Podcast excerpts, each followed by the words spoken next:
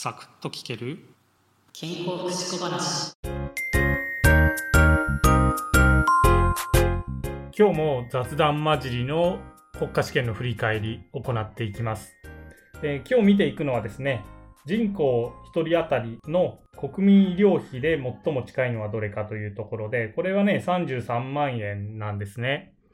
でこの国民医療費なんですけどこれは厚生労働省のホームページからね、えー閲覧することができます、えー興味あったらね見ていただけたらいいなと思いますねで、最新のものはですね、令和元年のものが一番最新になってきます。で、この医療費見てるとね、やっぱり、えー医療費がね、年々高くなってきているなっていうのがね、えーまあ、現実として見ることができるんですけど、とね、面白いと言ってはちょっと違う語弊があるかなと思うんですけど、65歳未満とね、65歳以上の医療費を比べたときにですね、医療費全体に占める、えー割合、これがですね、65歳未満の割合は39%なんですけど、65歳以上が61%となっています。でですね、人口としてはどうなのかというのを見るとですね、65歳未満っていうのは約9000万人いるわけですね。で、65歳以上っていうのは、えー約3600万人ですね。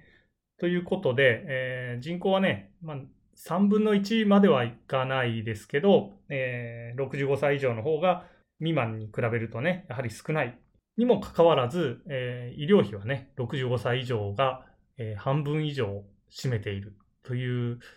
現実がね、あるわけです。もちろん、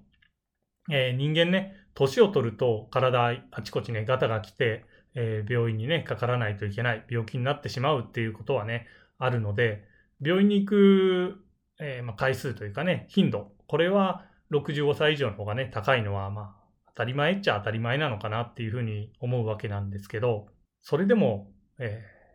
高すぎないかなっていうふうにね、思うわけです。もちろんね、医療もどんどん進歩してきてまして、えー65歳以上、年を取ってね、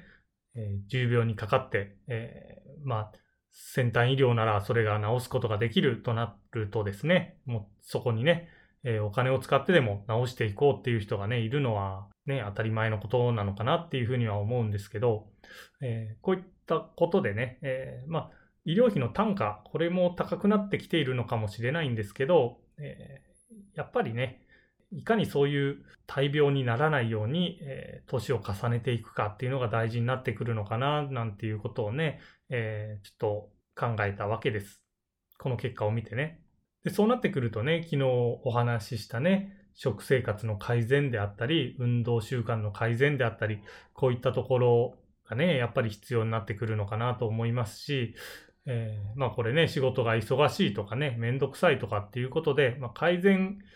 しないといけないかな、みたいなね、意識はあるけどできていないっていう方がね、半数以上いたので、えーじゃあそこの意識改革どうやっていくかとかですね、ね昨日もね、言ったんですけど、運動習慣作るのはなかなか大変だから、まあ普段のね、生活の中で、えーできる運動、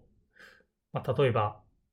通勤でね、一駅歩くとかっていうのをね、推奨していく。とかね、えーそういったことですよね。そういうのがね、どこまでできていけるのかっていうのが大事になってくるのかな、なんていうことをね、今日は思ったわけです。今回もお聞きいただきありがとうございました。次回もお耳にかかりましょう。